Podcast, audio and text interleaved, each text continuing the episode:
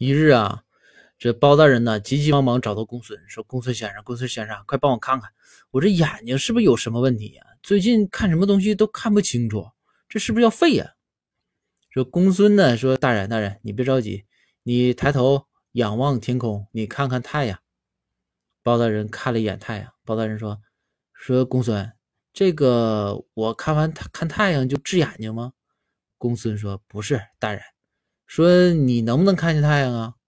包大人说：“我能啊，我能看见太阳，那么大个，那么亮，我能看见。”公孙说：“那就完了，那你眼睛没事儿。你你要知道，这太阳啊，距离地球最远的时候是一万五千二百一十万千米，最近呢也有一万四千七百一十万千米。